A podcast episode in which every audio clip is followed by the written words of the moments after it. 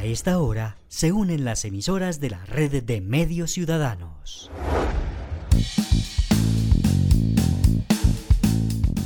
Entérate Eje, la radiorevista informativa con los hechos, actividades y personajes propios de nuestra región.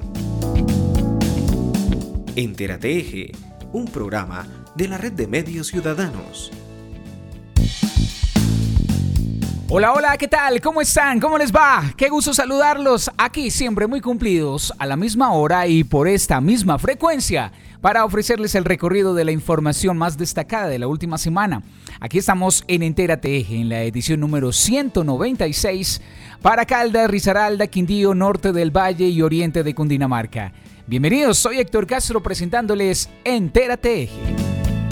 Hola, ¿qué tal? Mi saludo cordial para toda la audiencia de Entérate Eje. Me complace mucho saludarles y qué bueno estar de nuevo y compartiendo con todos ustedes en este bonito día. A través de nuestra red de emisoras estaremos llevando toda la información, datos, noticias que nos parecen importantes dar a conocer y que acontecen en el eje cafetero. Desde el municipio de Aguadas les saluda Olga Cecilia Franco y estos son los temas que tendremos en nuestra emisión de hoy. Hoy en Entérate Eje.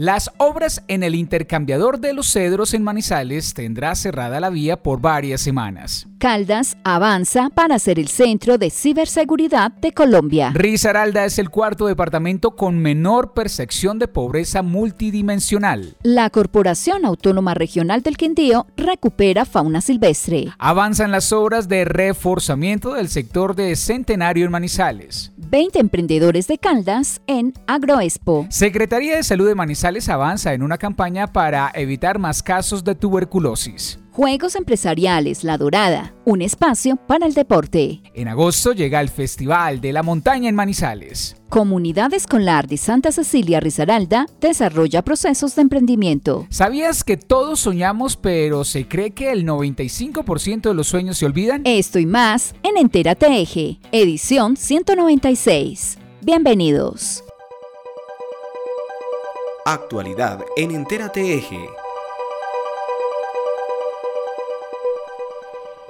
Iniciamos con la información preparada por el periodista Juan Alberto Giraldo. Muchísimas gracias y un saludo muy especial como siempre a todos los oyentes de Enterate. La Secretaría de Movilidad y la de Obras informan que después del cierre realizado este viernes 21 de julio para pavimentar un importante tramo, el cierre se dará nuevamente y de manera prolongada en el sentido Universidad Autónoma Los Cedros Mall Plaza. Pues los trabajos de obra civil continuarán en este sector el día lunes 24 de julio y se extenderán hasta el viernes 25 de agosto, con el propósito de garantizar el mejoramiento de la capa asfáltica en aproximadamente 200 metros lineales, sentido Universidad Autónoma Glorieta Los Cedros. Por esta razón, la Secretaría de Movilidad informó que se presentará cierre total desde la carrera 19 a la altura de la esquina de la cancha múltiple de Los Cedros hasta la carrera 18 en sentido al Mall Plaza. Entre tanto, en la calzada en dirección al centro se presentará cierre en el carril izquierdo. El derecho estará habilitado.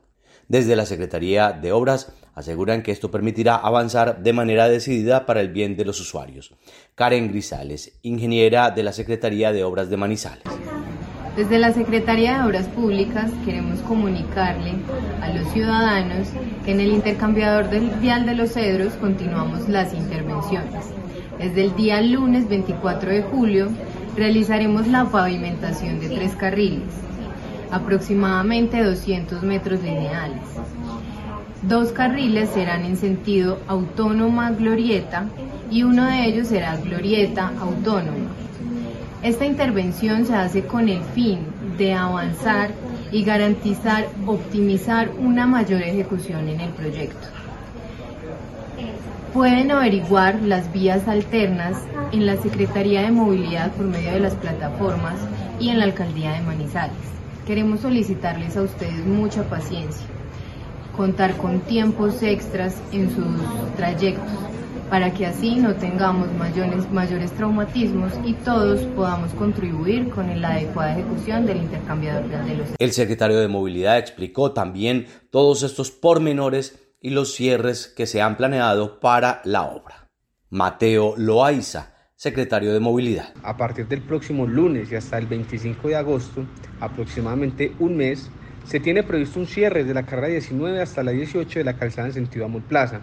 Esta medida se toma para permitir el mejoramiento de 200 metros lineales del sector y así garantizar una movilidad más segura y fluida luego de la intervención. Con el fin de adelantar las gestiones necesarias que permitan la consolidación del clúster de ciberseguridad de Colombia en Caldas, se adelantan reuniones entre delegados del Gobierno Nacional, Fuerzas de Seguridad, Gobierno de Caldas y BIOS en este espacio se consolidaron propuestas importantes como la disposición del Parque Tecnológico de Villa María. Desde el Gobierno Nacional se apoya el proyecto gracias a que el departamento cuenta con grandes ventajas tecnológicas como la supercomputadora de BIOS, que sigue en crecimiento, y los espacios adecuados para su realización. Valentina Carvajal, secretaria de Desarrollo, Empleo e Innovación de Caldas. Desde el gobierno de Caldas, liderado por nuestro gobernador Luis Carlos Velázquez y desde la Secretaría de Desarrollo, Empleo e Innovación, queremos agradecer al Ministerio TIC porque ha creído en Caldas y porque ha creído en el Parque Tecnológico de Villa María. Y de esta manera, en un trabajo articulado con BIOS, seremos un departamento potencia en ciberseguridad, pero no solo para nuestra región, sino lo más importante, seremos el primer país en la región en liderar todos los procesos de ciberseguridad. Para BIOS es la oportunidad de seguir generando crecimiento en su labor Paula Arias, directora ejecutiva de BIOS. Estamos trabajando muy de la mano, tenemos el apoyo decidido del equipo de la Secretaría de Desarrollo eh, y del equipo de la gobernación, encabezados por el mismo gobernador que están absolutamente convencidos de que la ciberseguridad es el nuevo eh, producto estrella de la, eh, del departamento de Caldas y que va a generar una capacidad de desarrollo económico de las capacidades técnicas, tecnológicas, del recurso humano de la región. Están absolutamente convencidos de que eh, es un aporte a la sociedad manizaleña y de Villa María. y asimismo, digamos, están viendo que asumir ese compromiso eh, económico de aportar el parque, de aportar los recursos que hacen falta para acabarlo de poner a punto, pues no es un gasto, sino una inversión, porque lo que viene es muy grande. Risaralda, según el DANE, es el cuarto departamento con menor pobreza multidimensional la que se entiende como una pobreza que abarca varios aspectos que se suman al factor monetario, pero también el acceso a servicios públicos, educación, malnutrición y otros más. En esta oportunidad, el despacho social presentó indicadores de alto impacto que hacen que actualmente Risaralda sea el cuarto departamento del país con menor percepción de pobreza multidimensional. Según la cifra reportada por el DANE, el departamento pasó de 10.7% en el año 2021 a 10% en el año 2022, en un trabajo que se hace de manera integral con las comunidades. Elizabeth Diosa, secretaria de Mujer, Familia y Desarrollo Social de Risaralda.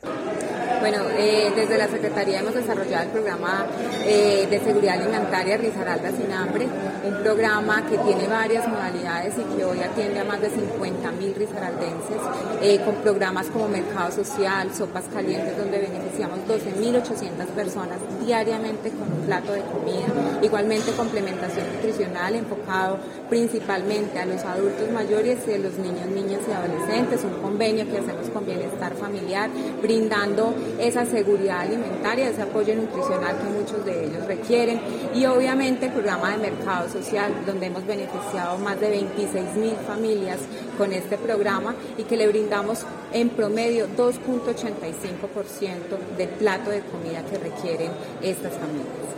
A hoy tenemos un 99.5% de cumplimiento en las metas de plan de desarrollo, tenemos una eh, ejecución por encima del 94% por el año 2022, este año estamos alrededor del 65% y estamos seguros que vamos a terminar con un porcentaje muy alto de cumplimiento en esa ejecución. Y obviamente con temas tan fundamentales como los temas de equidad de género tenemos, tenemos la, la satisfacción de dejar un departamento con mucha mayor participación participación con programas contundentes a favor de las mujeres, como Casa de Mujeres Empoderadas, Desarrollo con Sentimiento de Mujer, eh, el programa de Escuela de Liderazgo y Formación en Género, programas que definitivamente han ayudado a que la mujer en Risaralda sienta ese empoderamiento, no tenga miedo a la denuncia en casos de violencia y obviamente puedan tener esa autonomía económica hoy tan necesaria para alejar a nuestras mujeres de cualquier ciclo de violencia. La Corporación Autónoma Regional del Quindío recuperó hace algún tiempo a dos pecaríes, una especie de cerdos o jabalíes que se encontraban en cautiverio y a los cuales tuvieron que recuperar. Se trata de dos animales de convivencia salvaje y que no se considera apropiado que se mantengan en otros territorios diferentes a su hábitat natural, al cual se adaptaron en el Orinoco colombiano, traídos desde otros continentes, y que después de un trabajo profesional fueron trasladados de manera oportuna y apropiada.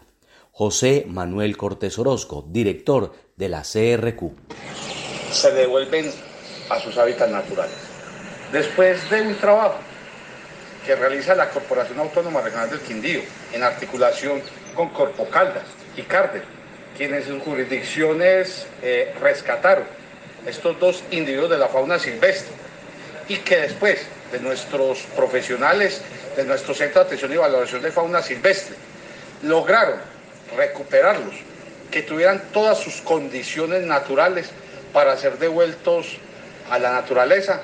El día de hoy se trasladan a la ciudad de Pereira para que desde allí, ya vía aérea, se vayan para el Orinoco, allá donde es su hábitat natural.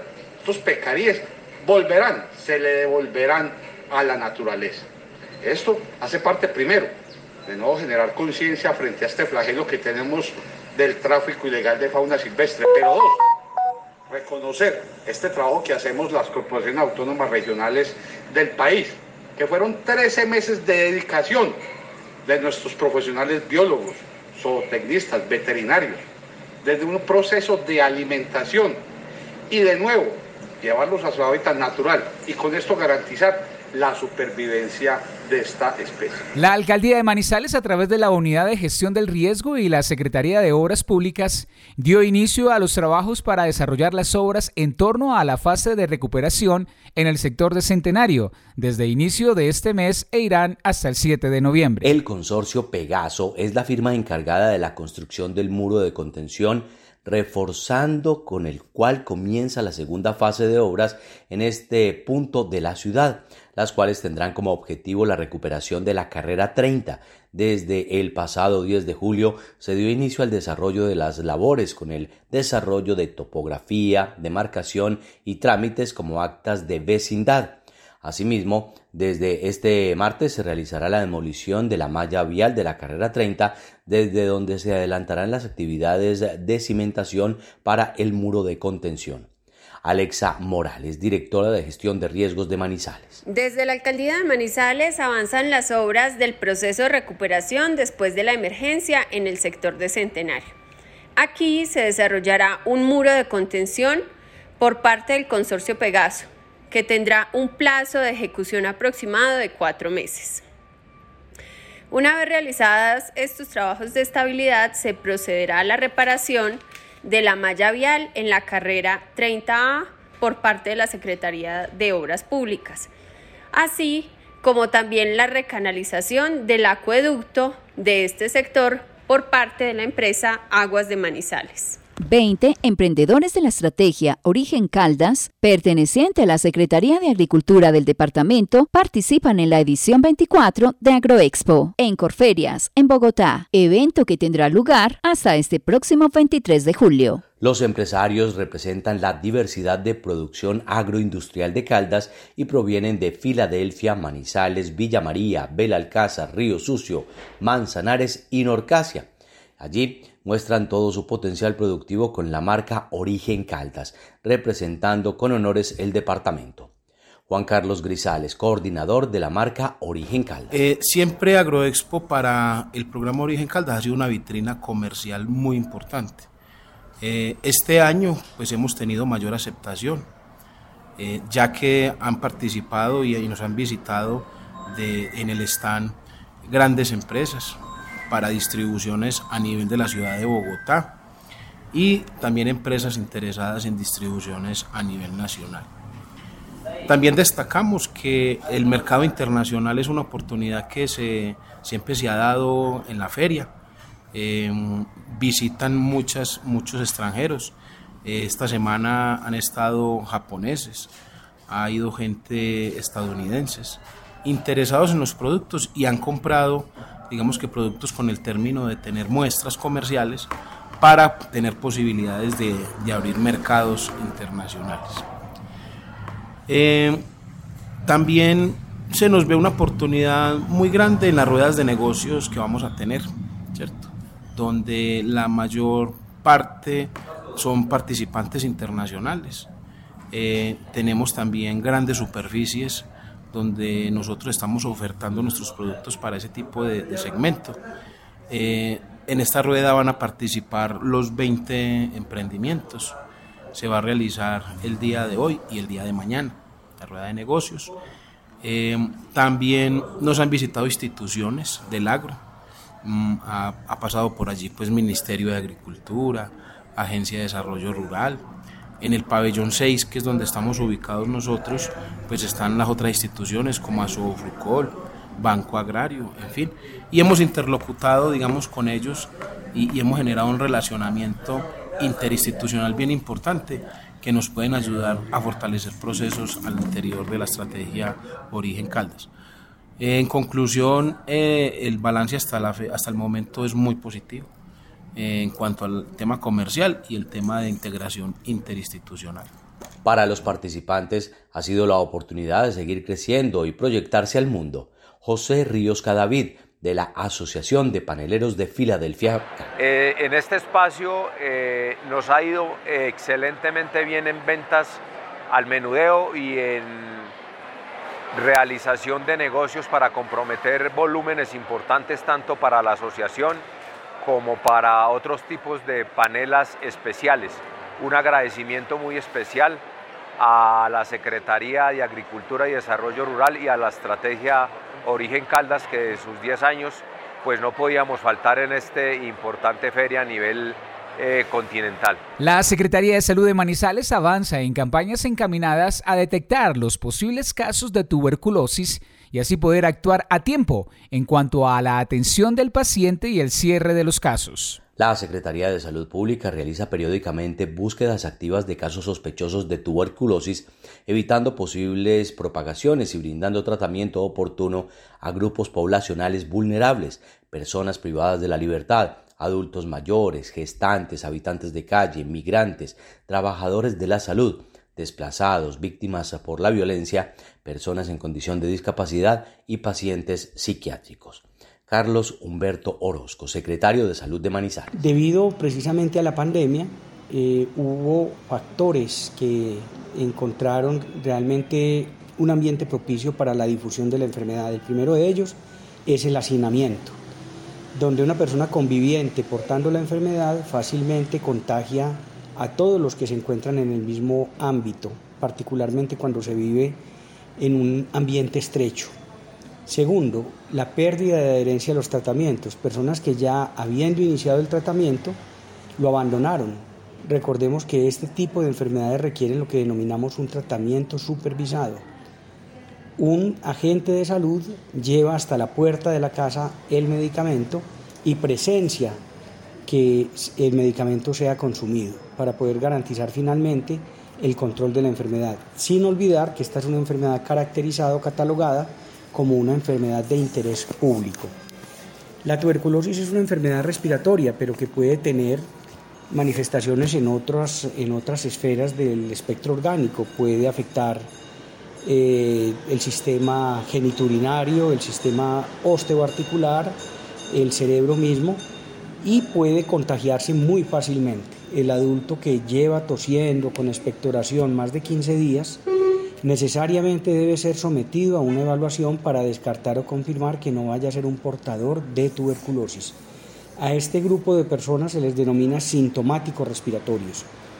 Desde nuestra ciudad, la alcaldía de Manizales llama la atención entonces para garantizar la vigilancia consultar oportunamente y lógicamente también convoca a todo el sistema de salud para que se descarte, se confirme y lógicamente se inicien los tratamientos que garanticen el control de la enfermedad.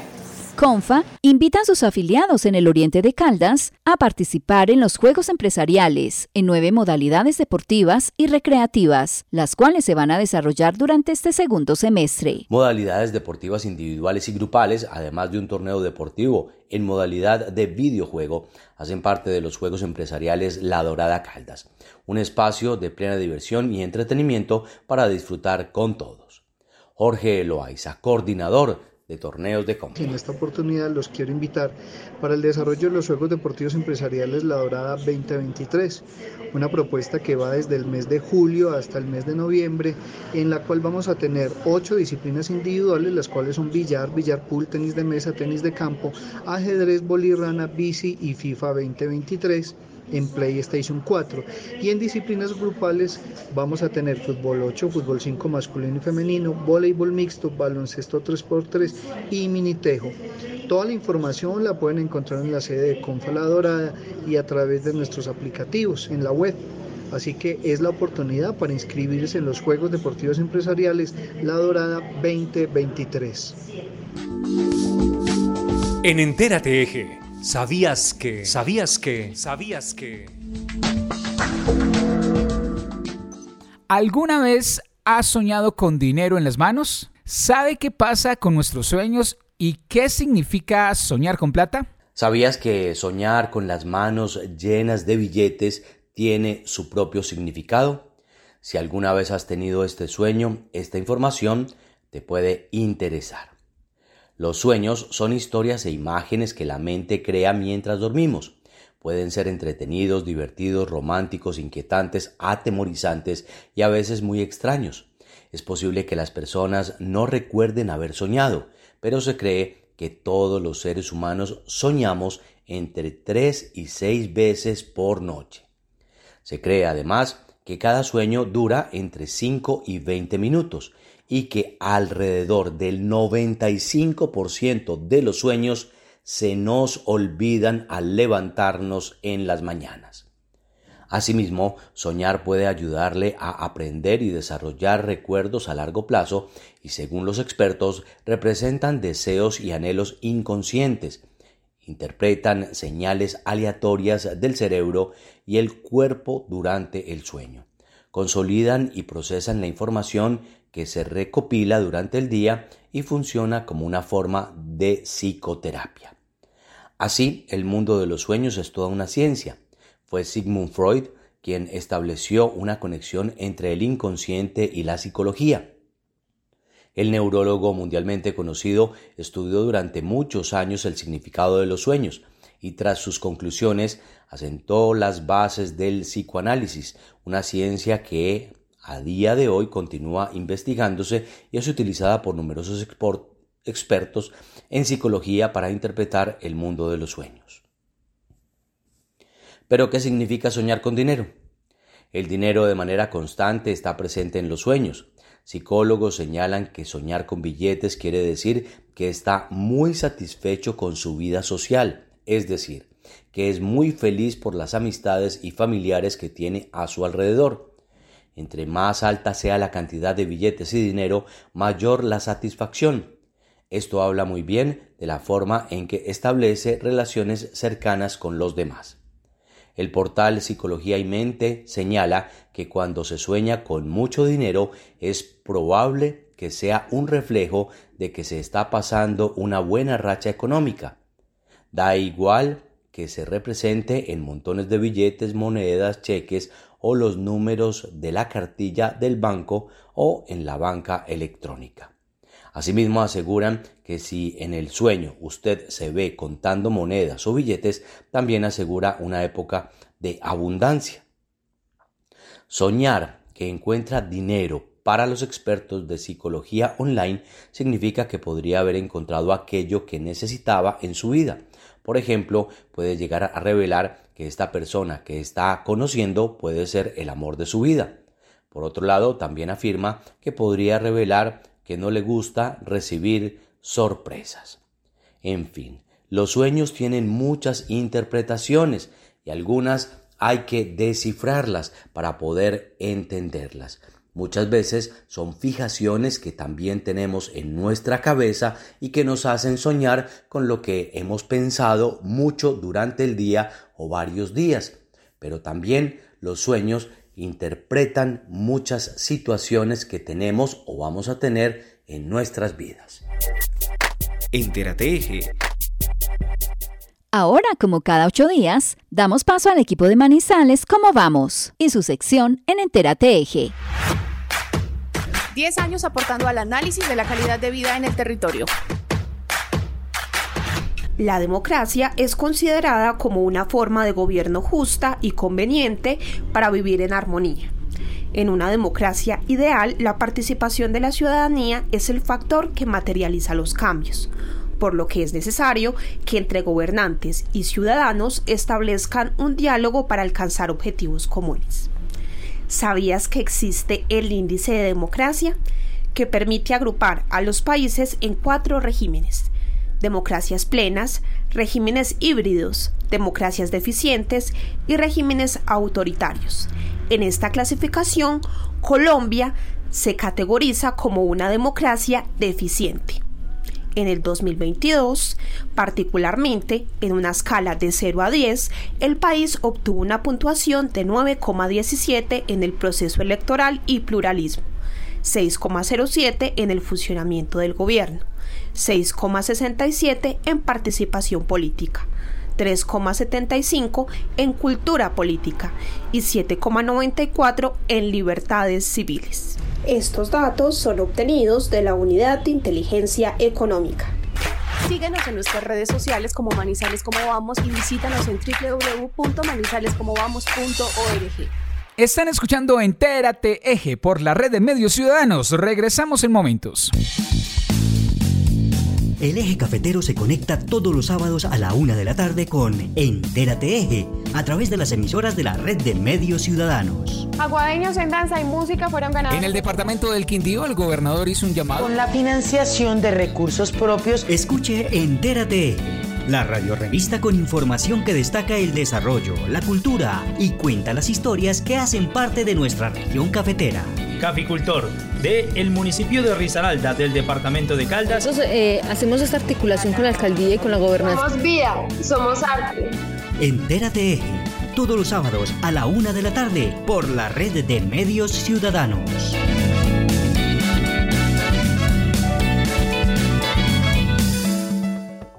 No, otra vez esa aplicación caída. ¿Cómo así? ¿Qué necesitas? Es que mi mamá me envió un giro de España y no he podido recibirlo. Ah, no, dile que mejor te los envíe por Western Union y así los puedes reclamar en su suerte. ¿Es en serio? Uy, yo no sabía. Ya mismo le digo que me lo siga enviando por ahí. ¡Su suerte! Siempre te va más. Aplica condiciones y restricciones. Ingresa a www.susuerte.com slash giros internacionales.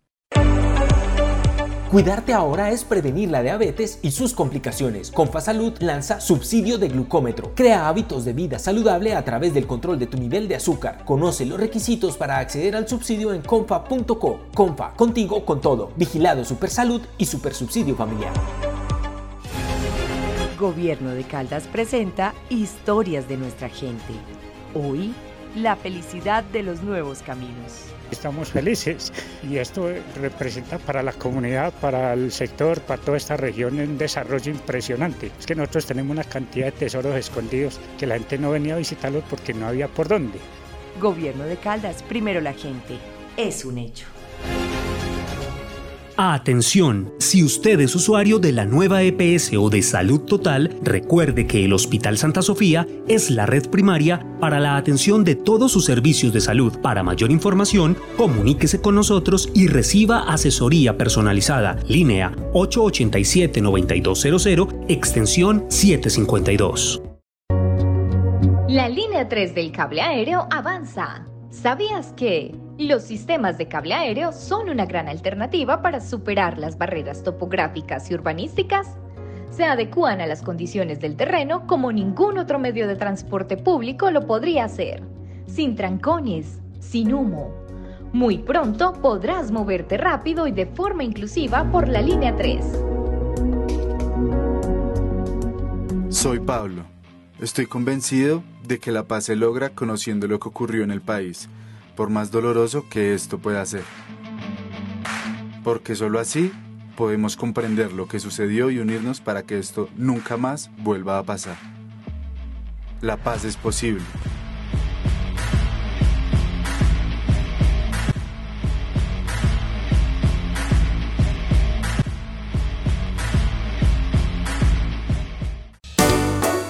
Entérate Eje. Volvemos con la segunda parte de Entérate Eje y la información que nos llega desde los municipios del eje. Iniciamos por Aguadas. En Entérate Eje, hechos y personajes de los municipios.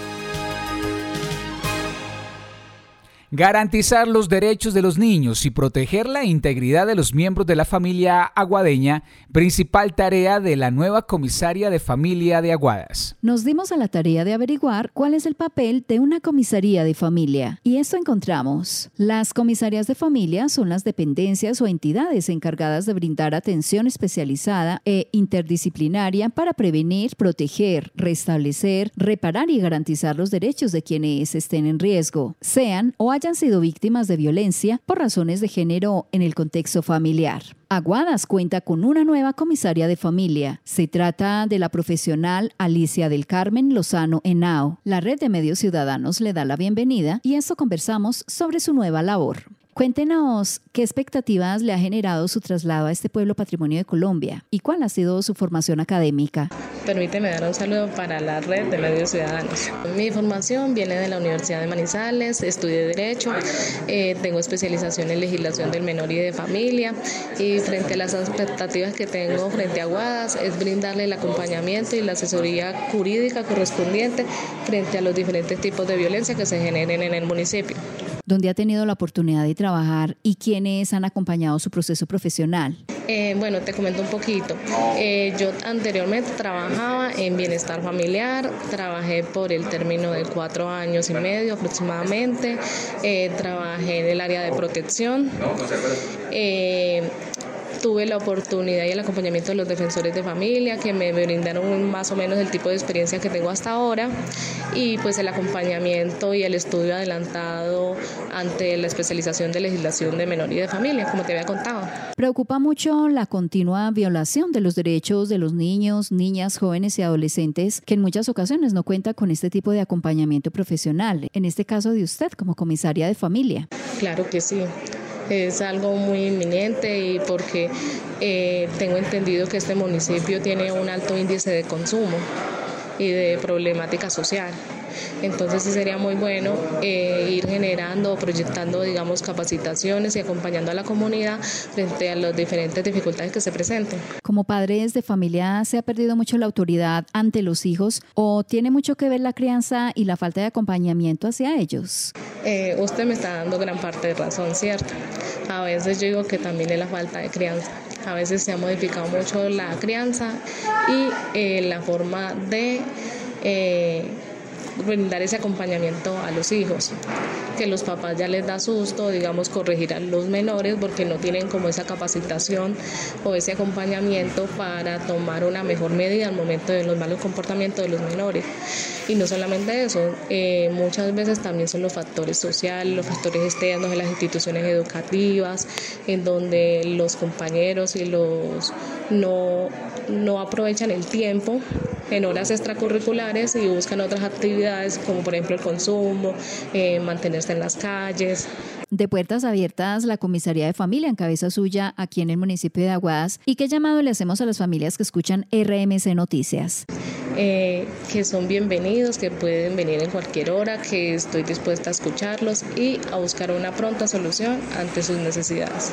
Estos y muchos temas más se pudieron conversar con esta nueva profesional en Aguadas, quien viene dispuesta a servir a la comunidad y su oficina estará de puertas abiertas ante cualquier inquietud que se nos pueda presentar. Desde el municipio de Aguadas, para la red de medios ciudadanos, informó Olga Cecilia Franco. Entérate Eje. Fede Maderas es el gremio que fortalece a los actores vinculados a la red forestal en Colombia Juan Miguel Vázquez, director ejecutivo de esta federación, explica cómo los pequeños y medianos reforestadores pueden acceder al incentivo forestal. Bueno, desde hace algunos años, eh, el canal ha construido algunos instrumentos, algunas herramientas para fortalecer, para promocionar, para ayudar a los pequeños y medianos reforestadores a que dediquen su actividad económica hacia la reforestación comercial. Uno de estos instrumentos precisamente es el CIF, que fue creado hace varios años por el Ministerio de Agricultura y que viene siendo ejecutado bajo la sombrilla de Finagro. El CIF es un instrumento a través del cual hoy en día, durante cinco años, divididos en dos primeros años, para incentivar la instalación de la actividad reforestadora y posteriormente, durante tres años, el mantenimiento a esas plantaciones forestales comerciales, se pueda eh, entregar unos recursos a los pequeños reforestadores o a los medianos reforestadores con el propósito de que alivien su flujo de caja en el desarrollo de esta actividad. Pero Finagro ha venido haciendo unas innovaciones importantes, unas mejoras, ha facilitado la inscripción de los proyectos del CIF en los últimos años. Hemos dado cuenta que gran parte de la sociedad, de la actividad económica, no conoce este tipo de cambios, no conoce este nuevo CIF. Entonces nos hemos unido con ellos para que, en este caso, en Pensilvania, podamos con todos los reforestadores, con todos los estudiantes, con los futuros eh, técnicos que van a dedicar su actividad hacia la actividad vinculada con la reforestación o transformación de madera, que puedan conocer de primera mano por los expertos y los directores forestales del CIF de qué se tratan estas mejoras y hacia dónde Fede Maderas viene acompañando este tipo de incentivos. Pasamos a La Dorada, donde se realizan obras de pintura en la parte externa de la Catedral Nuestra Señora del Carmen a propósito de la fiesta patronal. El párroco Jorge Vélez así lo expresó. Sí, ya la catedral en la parte externa venía presentando deterioro en la pintura y con algunas fracciones eh, que generaban filtración de agua al interno de la catedral y pues eh, había la necesidad de ponerle mano para que no se agravara más el problema y darle también el embellecimiento a este símbolo de fe de los católicos de acá de la Dorada y de la diócesis, porque es la iglesia madre de nuestra diócesis de la Dorada Guaduas. Y nos hemos puesto en la tarea de embellecerla dándole pues eh, la pintura.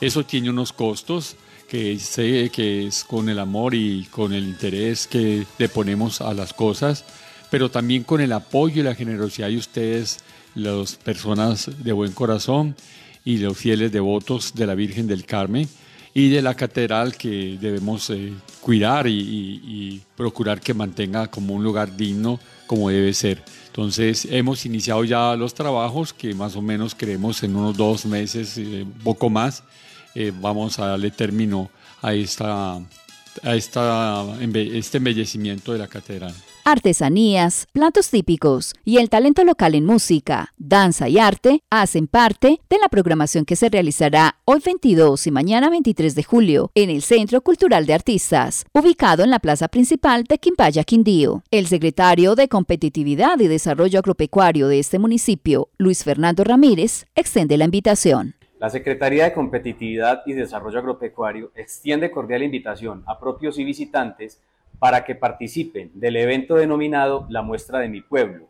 El evento será realizado el próximo 22 y 23 de julio en el Parque Principal y el Centro Cultural de Artistas. Contaremos con la participación de diferentes asociaciones, comerciantes y emprendedores con una muestra bastante variada de productos agropecuarios, agroindustriales, artesanales y de servicios. Es importante recalcar que el evento está auspiciado por la Administración Municipal de Quimbaya, la Cámara de Comercio de Armenia y del Quindío y la Junta de Comerciantes de nuestro municipio. Están todos cordialmente invitados. Atención que la Virginia Rizaralda durante los días lunes, martes y miércoles de la próxima semana la entrada principal al municipio estará cerrada por motivo de construcción e instalación de reductores de velocidad, obra que estará a cargo de la concesión Pacífico 3.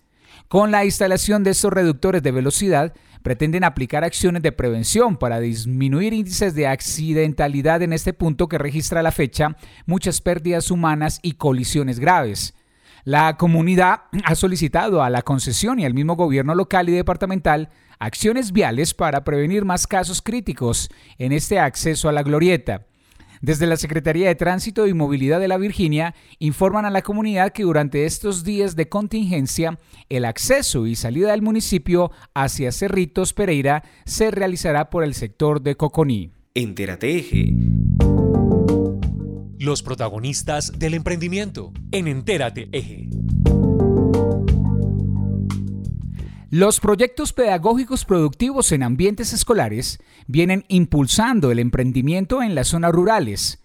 Ana del Carmen Mena Mosquera, rectora de la institución intercultural DOCABU, en la vereda Agüita del corregimiento de Santa Cecilia, en Pueblo Rico, Risaralda, nos cuenta sobre las iniciativas que han desarrollado gracias al impulso de la Universidad de Manizales y sus aliados la vinculación que ha tenido la universidad y la CHEC con los programas formativos de comunicación y desarrollo social, con nuestros estudiantes eh, indígenas, negros y mestizos que convergen en, nuestra institución educativa, una institución que es intercultural, esa es su razón de ser, una institución que es rica eh, en toda esa biodiversidad y en toda esa diversidad étnica y cultural.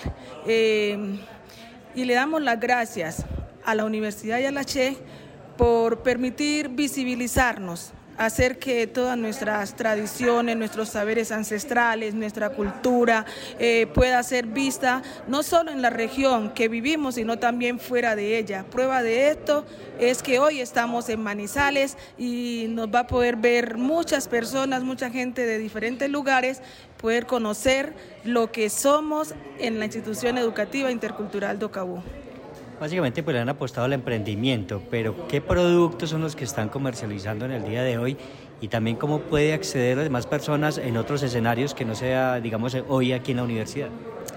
A ver, eh, nosotros estamos emprendiendo con productos de elaboración y comercialización de chocolate orgánico. Tenemos chocolatina y chocolate eh, de mesa. Tenemos también nuestros productos de plantas medicinales que hacemos con plantas medicinales como son de aseo y de medicina. Mm, con nuestro jarabe, nuestros ungüentos, nuestras cremas, bueno. Y también tenemos otro producto que es el biche, eh, que es un producto artesanal, que ya es un producto reconocido a nivel nacional como cultural y lo elaboran nuestros docentes de, nuestra institución, que eso ayuda también a la conservación de todas nuestras tradiciones, nuestros saberes eh, ancestrales. Hace tiempo venimos eh, con el proceso de, emprendimiento, con, la, con el desarrollo de todos estos proyectos pedagógicos productivos surgidos de, con los mismos estudiantes, con los mismos padres de familia, para eh, potenciar ese, ese, toda esa riqueza que tenemos en nuestra región y que nuestros niños y niñas eh, puedan ser formados en esas competencias, que puedan con el tiempo ser unos grandes emprendedores, eh, conformar sus propias empresas, que esto les sirva para el sustento también de sus familias como proyecto de vida. Eh, han sido unos proyectos muy, pero muy fructíferos para ellos y para nosotros como institución educativa, porque también ayudamos en esa contribución alimentaria de nuestros jóvenes, de nuestros niños y niñas, con esa parte nutricional y también con toda esa formación pedagógica en el saber, en el desarrollo de esas competencias básicas, pero que también lo lleva a desarrollar esas competencias em, laborales y específicas para que ellos sean después unos grandes emprendedores. Eso es lo que aspiramos con nuestra institución. Y, con, y de parte de, de, la CHE y de la universidad nos han llevado grandes aportes de formación en el desarrollo de la comunicación, de que a través de las fotografías, a través de, de, esas comunicaciones podemos expresar eh, y dar a conocer a todo el mundo lo que somos, nuestros rostros, nuestra biodiversidad, nuestra diversidad. Ellos nos han aportado muchísimo a nuestros estudiantes y a nuestros docentes en esta institución educativa. Música en Entérate Eje. Y nos complace mucho presentarles al maestro Fernelo Campo. Esta semana, en las canciones Cuentan Cosas. El maestro nos deleita con sus recorridos musicales, que cuentan grandes historias.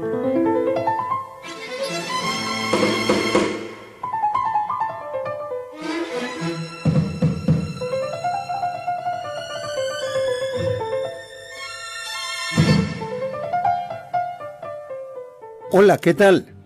Desde Viterbo Caldas, Colombia, el paraíso turístico de Caldas, les habla Fernel Ocampo Munera para presentarles datos, anécdotas y canciones del folclore latinoamericano a través de autores, compositores e intérpretes, porque las canciones cuentan cosas.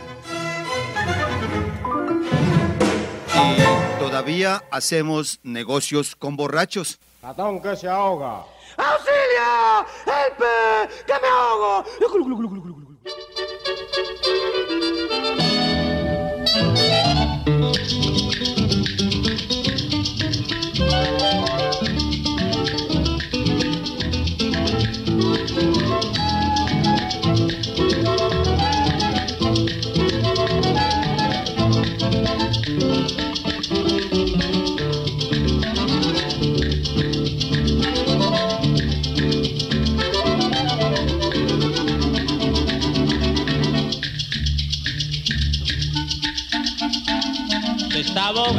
Ratón dentro de un barril de vino y viendo al gato vecino le dijo de vacilón. Ay, compa y gato, compa de caso usted sáqueme de esto, fíjese que si yo muero borracho, entonces nunca me comerá. Corras ese chance, sáqueme de aquí, que yo le prometo que al pasar mi borrachera por usted hacer lo que quiera, lo que quiere usted de mí. Que borracho no vale, no señor. Borracho no vale. No puede ser. Borracho no vale. no, que no. Pedro Flores compuso Borracho no vale para ser interpretado por su cuarteto Flores y la voz de Daniel Santos que apreciamos. Y hasta que voy a dejar que te duermas un buen rato. Muchas gracias, señor gato. Nada, dijo Guillado el ratón. Yo no soy muy dormilón, puede usted ponerse en vela. Que al pasar mi borrachera estaré a su disposición. Desde luego queda convenido que borracho no vale, no señor. Borracho no vale, no puede ser. Borracho no vale. La canción nos cuenta la historia de un mal momento de un ratón que cayó en un barril lleno de vino, convenio con un gato, incumplimiento de lo acordado. Y al momento de exigir cumplimiento a lo pactado, lo máximo que podemos tener como respuesta es, borracho no vale. Así fue, así es, así será también fue grabado por el mexicanísimo trío Los Panchos con la voz del puertorriqueño Johnny Albino. Aquí han pasado unas horas y como no es dormilón, al poco rato al ratón le pasó la borrachera, alcanzó a ver una cueva cerquita de donde estaba y sin pensar en más nada corrió y se metió en la cueva y todavía está el gato afuera esperando su carnada. Desde luego queda convenido que borracho no vale, no señor, borracho no vale, no puede Muy conocida para nosotros la versión con la voz del popular y por siempre bien recordado Gustavo el Loco Quintero con los graduados. Aquí han pasado unos días y encuentra al gato al ratón y enseguida hizo mención del convenio que tenían. Esas son embusterías, le dijo el ratón al gato, ¿cómo voy a hacer contrato de dejar que usted me coma? Y además cuando uno toma, ¿quién le hace caso a un borracho? Desde luego queda convenido que borracho no vale, no señor, borracho no vale, no puede ser, borracho no vale. No, no, no, Borracho no vale. No puede. Borracho no vale. Borracho no vale. Magnífica la versión en la voz del panameño Rubén Blades con Gilberto Santa Rosa y Jerry Rivera. Borracho no vale. Rubén Blades.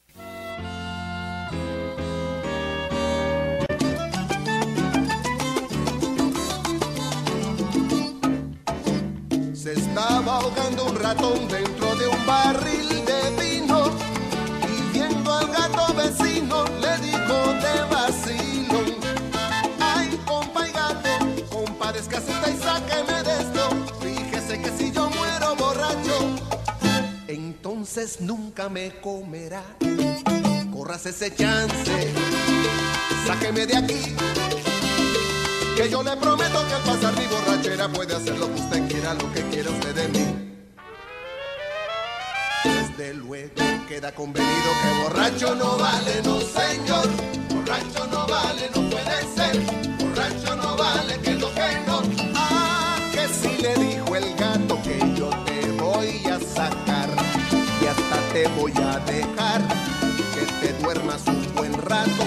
Muchas gracias, señor gato dijo Guillado el ratón, yo no soy muy dormilón.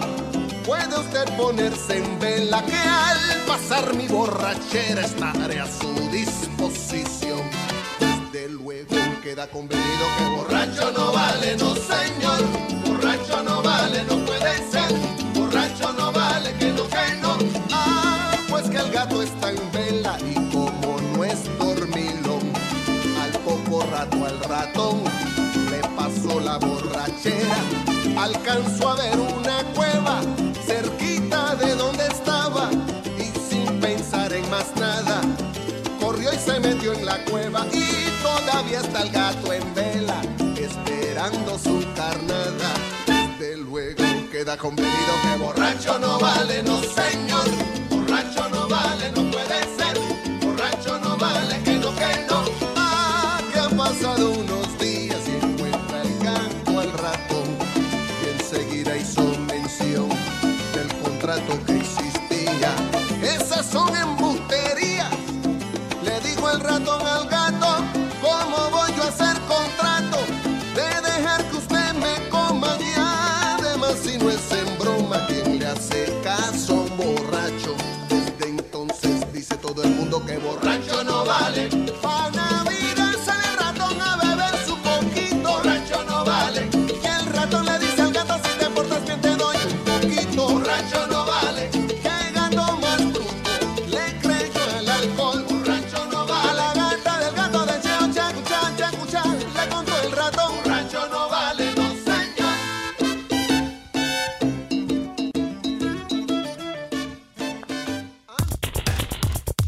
Escucha, Entérate Eje, por la red de medios ciudadanos.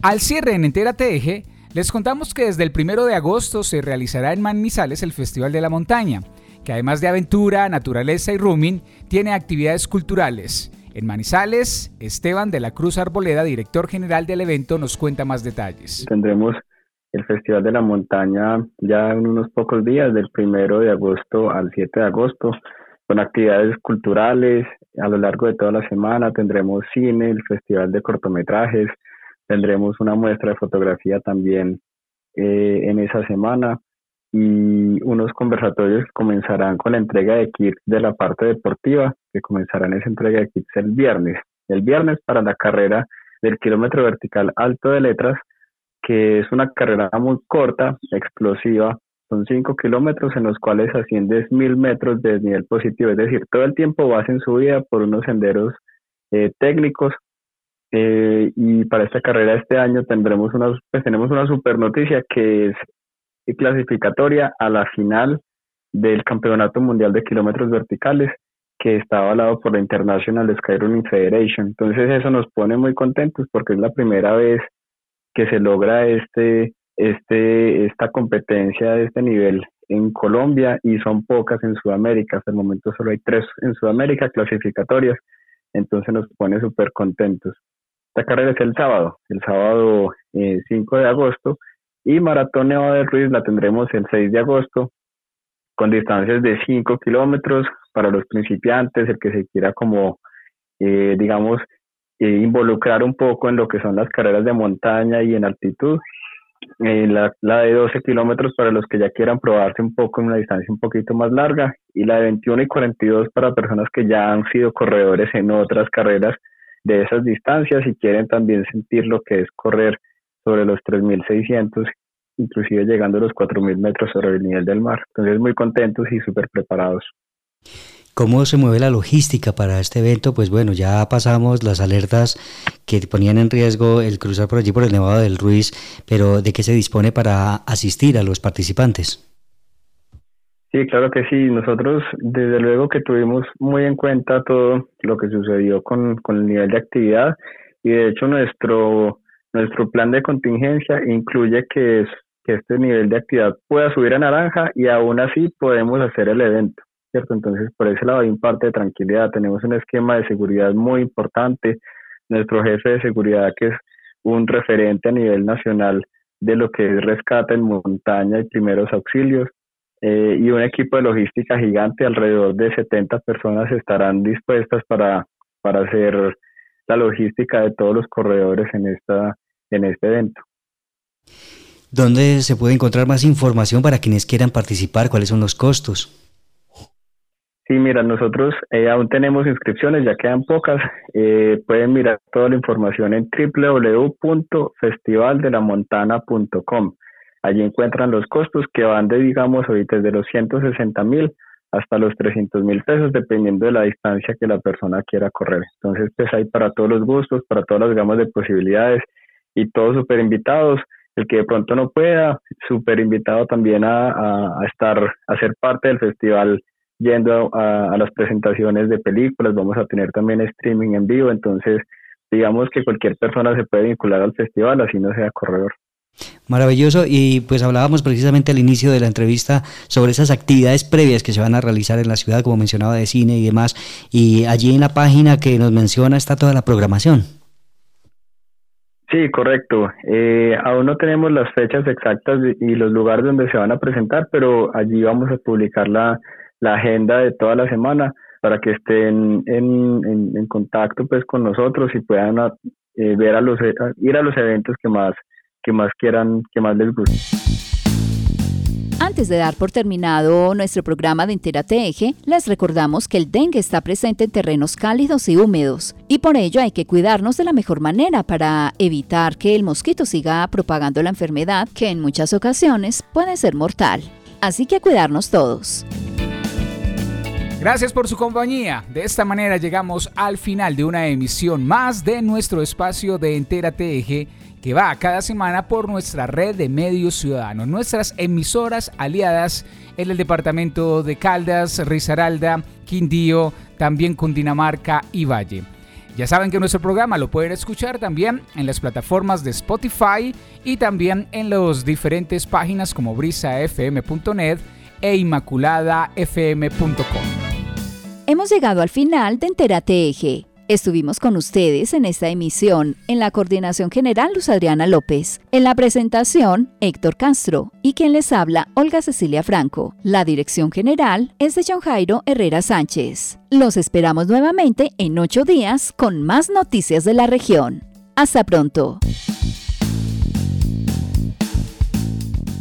Entérate Eje, la radiorevista informativa con los hechos, actividades y personajes propios de nuestra región. Entérate Eje, un programa de la red de medios ciudadanos